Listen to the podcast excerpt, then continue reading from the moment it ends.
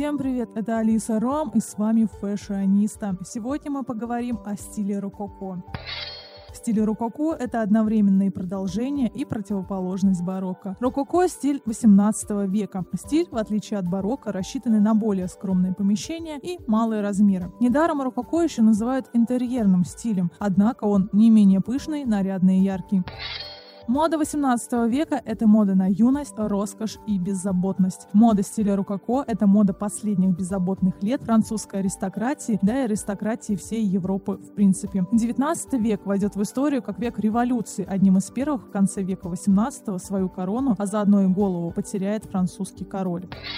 Вообще философию стиля рококо определяли женщины. Женщины царствовали, сказал Пушкин о том времени, когда заря рококо только занималась.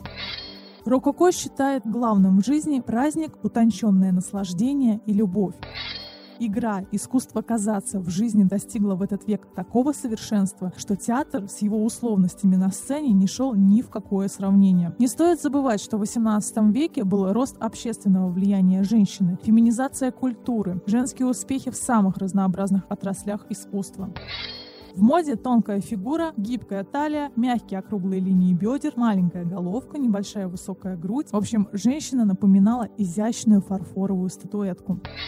Сближение внешних черт мужчины и женщины, их изнеженный кукольный облик, галантный флирт и салонные развлечения – вот характерные особенности того времени. 18 век принято считать столетием аристократии. До самой смерти Людовика XIV костюм, как мужской, так и женский, практически не изменялся. Только детали, отделки, вышивки, узоры кружев и цвет выбирали по своему вкусу. Что касается костюмов, то мода 18 века в одежде придерживалась трех основных принципов. Первый принцип – это юность. И мужчины, и женщины должны были выглядеть как можно моложе. Мужчины не носили бороты усов, белили и румянили лица, надевали на голову маленькие парики с волосами, собранные в небольшие хвосты или же узлы. Женщины как можно больше утягивали корсетами талию, и также в это время прекрасно считалась небольшая грудь. Были даже специальные планшетки, которые женщины подкладывали под лиф платья с целью грудь уменьшить уменьшить. Лица белились и румянились, выделялись э, глаза и губы, но в принципе это было как и в 17 веке. Также носили искусственные родинки-мушки. К слову, в 17 веке при французском дворе наоборот, если вы помните, ценились пышные женские формы. Пышная грудь, округлые бедра, но талия при этом должна была быть тонкой. Век 17 можно назвать временем, когда эталоном красоты считалась зрелая женщина. А вот век 18 — противоположность. Теперь идеал красоты — юная девушка. То же самое происходило и с цветами одежды. Если в 17 веке преобладали насыщенные темные синие и красные, то в 18 веке и мужской и женский костюм шился из тканей постельных оттенков. Это второй принцип моды 18 века. Ваша одежда должна быть как можно наиболее нежных цветов. Это салатовый, белый, розовый и голубой. Кстати, голубой и розовый были любимыми цветами стиля рококо. Принцип третий. Как можно больше бантов, лент и кружева. И в мужском костюме особенно. Как в 17 веке, так и в 18 французская мода как никогда ранее и никогда позже приближала мужской костюм по его декоративности, силуэту и сложности именно к женскому. Мужчины не только использовали косметику, они также носили банты, кружева и чулки. Выглядеть как мужчина в 18 веке означало носить белую нижнюю сорочку с кружевными манжетами, чулки, верхние короткие брюки, пилоты, украшенные бантами, обувь на каблуке и с бантиком на носке. Верхней одеждой изначально был жестокор, насколько вы помните, пришедший век 18 из века 17. Жестокором носили шейный белый платок, прообраз современного галстука. Во времена барокко, стиля 17 века, жестокор был темных цветов. В период же рококо начинают носить жестокор голубого и даже розового цвета. Однако вскоре на смену жестокору приходит сюртук, приталенный, расширяющийся к бедрам со складками и с узкой линией плеч и рукавов. Сюртук шили из бархата, атласа, шелка, украшали вышивкой и декорацией декоративными пуговицами. В конце 18 века появляется новый вид одежды – это фрак. Первые фраки шились из шелковых и бархатных тканей самых различных цветов и украшались вышивкой. Женщины так же, как и в 17 веке, носят нижние сорочки, украшенные кружевом, затем корсет из китового уса и каркас под юбку платья. Каркасы в это время делаются на фижмах. Фижмы – каркасы для юбки в виде вшитых пластин китового уса или ивовых прутьев. Считается, что впервые фижмы появились в Англии в 1711 году. К середине 18 века под нижнюю юбку начинают надевать овальные фижмы, а также появляется сложный шарнирный механизм для подъема юбки. Теперь очень широкую юбку для прохода в дверной проем можно сузить, а затем вновь расправить. В начале царствования Людовика XV такие юбки носили все женщины без исключения, от придворных дам до простых работниц. В конце царствования они уже были не в моде. Войдя снова в моду при Марии Антуанетте, они приобрели совершенно необъятные размеры. К 1725 году они достигали 7 и более футов диаметром. Во второй половине века панье заменяет двойными фижмами. Две полукупольные формы для каждого бедра отдельно. Крепили тесьмой на талии. Французские портные вскоре усовершенствовали и эту модель, предложив остроумную конструкцию, правда, довольно сложную. Это было металлическое панье, отдельные части которого крепились на шарнирах и были подвижны. Управлялись они с помощью лент, выпущенных через небольшие разрезы на поверхность юбки. В платье с таким каркасом можно было без труда сесть в карету и пройти в узкую дверь. Кстати, благодаря этой моде употребление китового уса возросло настолько, что Генеральные Штаты Нидерландов в 1772 году выделили аж 600 тысяч флоринов обществу китоловов. Так как юбка на фижмах не допускала шлейфа, его заменяли длинным и широким полотнищем, которое пришивалось сзади на плечи или у талии. Ни протесты духовенства, ни насмешки в печати не остановили распространение фижм, а китовый ус и стальные пружины продолжали расти в цене. Давайте поговорим о нижнем белье. В одежде рукоко, сильно обнажающей тело, уделяется большое внимание нижнему белью. Женщины носят не только белые чулки, как мужчины, но иногда даже пестрые. Нижнее белье теперь является настоящим произведением искусства. Шелковое, украшенное золотом и серебром, богатыми вышивками и кружевной отделкой. Декольте позволяло видеть рубашку с кружевной оторочкой. Нижняя юбка стала не только дополнением и укреплением верхней юбки. Теперь она играет важную роль при ходьбе, так как может быть видна. Поэтому ее богато украшают лентами, кружевными фестонами, волонами. С богатством нижнего одеяния связаны и обычные утренние церемониалы, которые имели место быть не только у коронованных особ, но и в мещанских домах. Корсетом и панье носили тонкую белую рубашку, расшитую шелком, шитьем. Поверх рубашки корсеты и панье надевали выходную шелковую или парчевую юбку, а иногда и две, но так, чтобы верхняя, пышно декорированная, не полностью закрывала нижнюю, украшенную рюшами или оборками. Корсет скрывался лифом на шнуровке. К нему же были пришиты узкие рукава в три четверти, края которых украшали каскадом роскошных кружев разной ширины в виде воронки, которая именовалась пагода. К шнуровке, чтобы платье имело законченный вид, пристегивали треугольную вставку. Она называлась стамок. Открытое спереди платье, плотно облегающее верхнюю часть тела и собранное сзади в складке, получило название «Робс à la France». Такое платье обязательно носили с этой V или O-образной деталью. Иногда к стамаку пришивали небольшой внутренний кармашек. Чтобы эта треугольная пластинка не собиралась и не топорщилась на груди, стамок щедро украшали вышивкой, кружевами, рядами аккуратно расположенных бантиков из лент, которые назывались лестницы, и даже драгоценными камнями. Такой роскошный стамок считался ювелирным украшением, поэтому его часто переносили с одного платья на другое появляются различные типы платьев. Самым модным становится платье контуш. Это узкое в плечах. Платье с довольно большим декольте, и его главная особенность – это широкие складки, складки вато на спинке платья. Названы данные складки по имени художника стиля рококо вато. Также у данного платья можно увидеть типичные для платьев в стиле рококо рукава узкие, расширяющиеся к локтю и украшенные каскадом пышных кружев. В 18 веке появляется платье неглиже. Такое платье можно было носить дома. Неглиже носили без каркаса и жесткого корсета. Сверху на него часто надевали карака, своеобразный женский фраг или же курточку с длинными рукавами, короткими фалдами и отворотами на груди. Если вы вспомните фильм «Собака на сене», главная героиня как раз ночью вот в таком наряде. В конце 18 века на моду Европы, в том числе и Франции, все больше влияния начинает оказывать Англия. В 19 веке Англия вытеснит Францию на второй план, и европейская мода 19 века будет формироваться под влиянием английской моды. Так из Англии в конце 18 века во Францию приходит мода на платье полонез. Платье полонез считалось утренним платьем, при этом оно могло быть как домашним, так и парадным. Подол платья полонез был подобран в виде полукружия таким образом, что из-под него была видна нижняя юбка. Большую роль в женском костюме стиля рукоко играли и различные аксессуары. Веера, ленты, которые повязывали на шею, шляпы, гребни и броши, сумочки. К примеру, сумочка Помпадур, свое название она получила в честь фаворитки французского короля мадам де Помпадур. Это небольшая такая дамская сумочка в виде бархатного, матерчатого или же кружевного мешочка.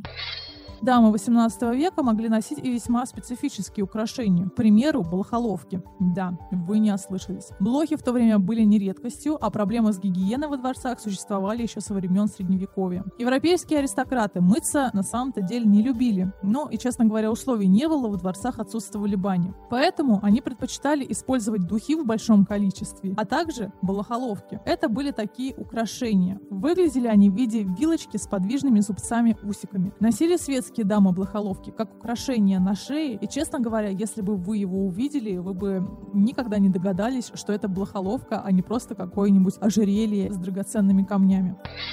Обувь. Костюм дополняли светлые шелковые чулки с вышивкой, туфли на высоком изогнутом каблуке, который имел название «голубиная лапа», вогнутый внутрь, он создавал оптическую иллюзию, зрительно уменьшая расстояние между носком туфли и пяткой. Вот сейчас женщины с 42 размером ноги, я думаю, позавидовали. В конце 18 века в женской обуви, представленной туфлями на высоких каблуках, возникает строгая классификация цвета. Черная обувь считалась парадной, коричневая предназначалась для прогулок, красная и белая была привилегией знатных дам. Танцевали в узких, легких, светлых шелковых туфлях с красными или расписанными миниатюрами изогнутыми каблуками высотой в 4 пальца. Сзади к туфельке пришивали крохотный язычок, торчащий вверх, весь осыпанный бриллиантами. Красный каблук еще со времен Людовика XIV оставался знаком принадлежности к дворянскому сословию. По устоявшемуся мнению, главное украшение дамы – обувь. Это лукавое и остроумное изобретение не только делало женскую фигуру выше, осанку и походку изящнее. Французский каблук сделал ножку, что самое главное для стиля рококо – маленькой. Это достигалось тем, что каблук-рюмочка смещал свой выступ к середине ступни, оставляя под пяткой лишь небольшое утолщение. Правда, ходить приходилось семеня на цыпочках, что не очень-то удобно. Дамы маленького роста носили особые башмаки, патены, на подставках-платформах.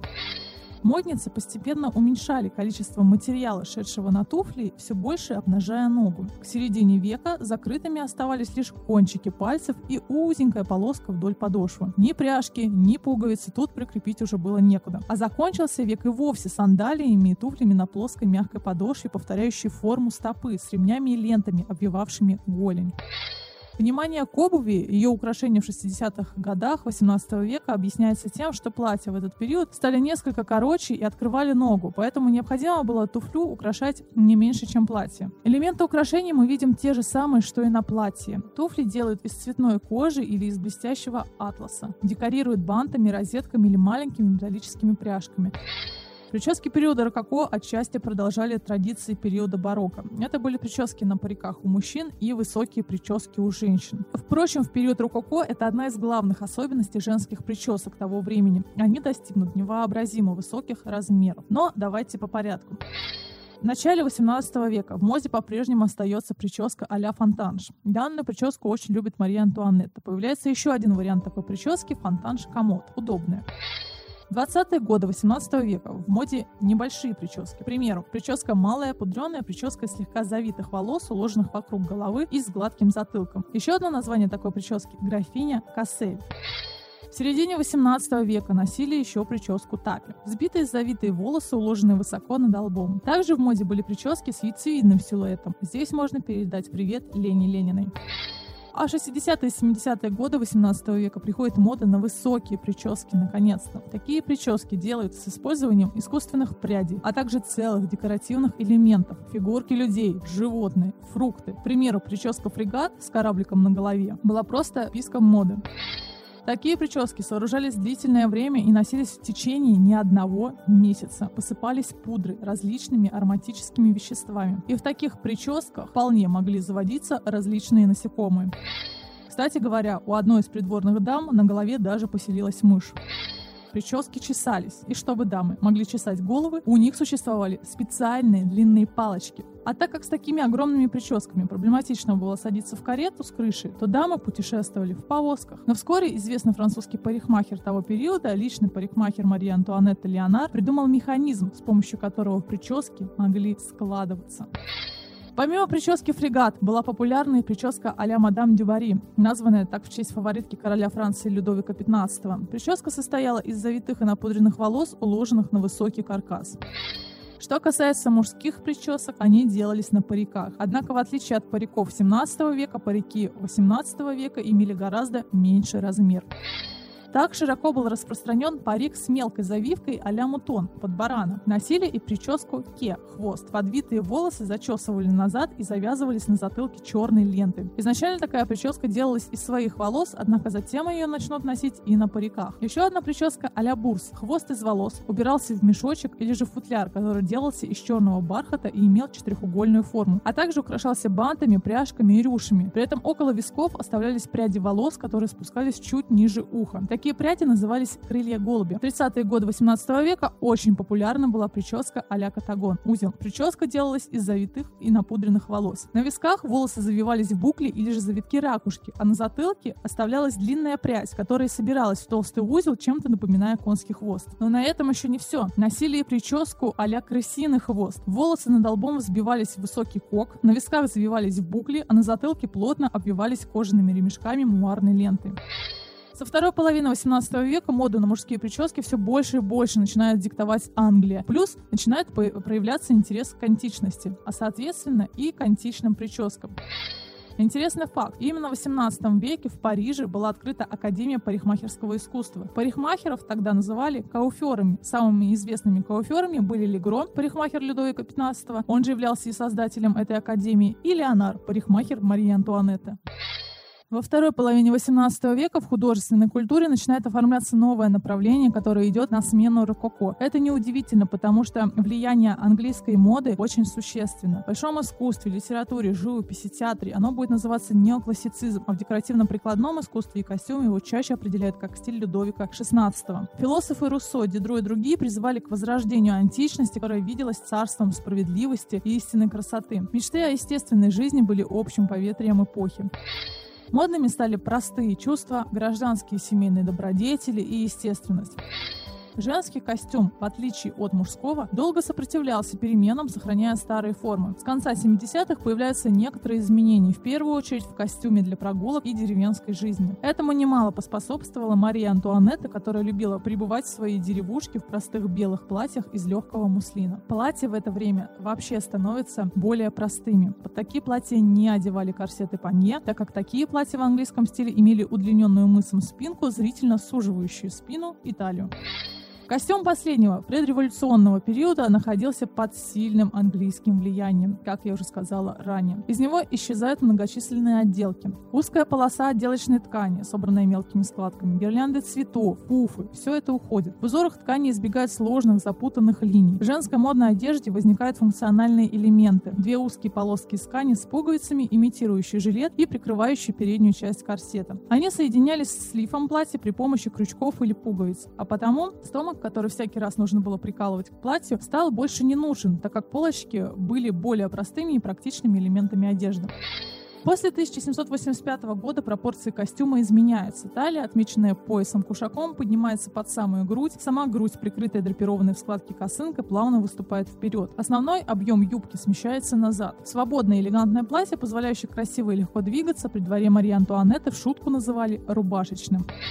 Появляются также несколько новых видов верхней одежды. Карако, казакин, распашные верхние кофты с широкой баской. Их раньше использовали в домашнем костюме. Теперь они приобретают более строгую и удобную форму, предназначенную для прогулок. В холодное время года женщины стали одевать похожий на мужской редингот из темно-синего английского сукна, имеющий небольшой карманчик, куда совсем уж по-мужски вкладывали золотые часы-бригеты, украшенные инкрустацией. Помимо функциональных деталей, костюм, построенный на сочетании ясных и четких объемов, ненавязчивый по цвету, дополняется атрибутами, необходимыми для удобства в повседневной жизни. Часами, тростью, зонтиком, ларнетом. Происходит дальнейшее разделение предметов одежды по назначению и сезонам. Прически резко уменьшились в размере, упростились. Плоды, корабли и чучела уже кажутся анахронизмом, но пудру использовали аж до 1789 года. Костюм вернулись шляпы из черного бархата с перьями райских птиц. Светлые соломенные шляпы обильно украшали пунцовыми розами. Из ювелирных украшений особой популярностью пользовались жемчуг, он считался девственно скромным, почти незаметным. Одежда простолюдинов практически не меняется. Сближение, а затем и смешение костюмов всех сословий начнется только в следующем столетии. А пока все модные виды изменения воспринимаются народом как каприз аристократа. Сегодня мы поговорили о стиле рококо. В следующем выпуске мы поговорим о втором рококо, ампире и эпохе романтизма. С вами была Алиса Ром, фэшиониста. Дальше будет только интересней.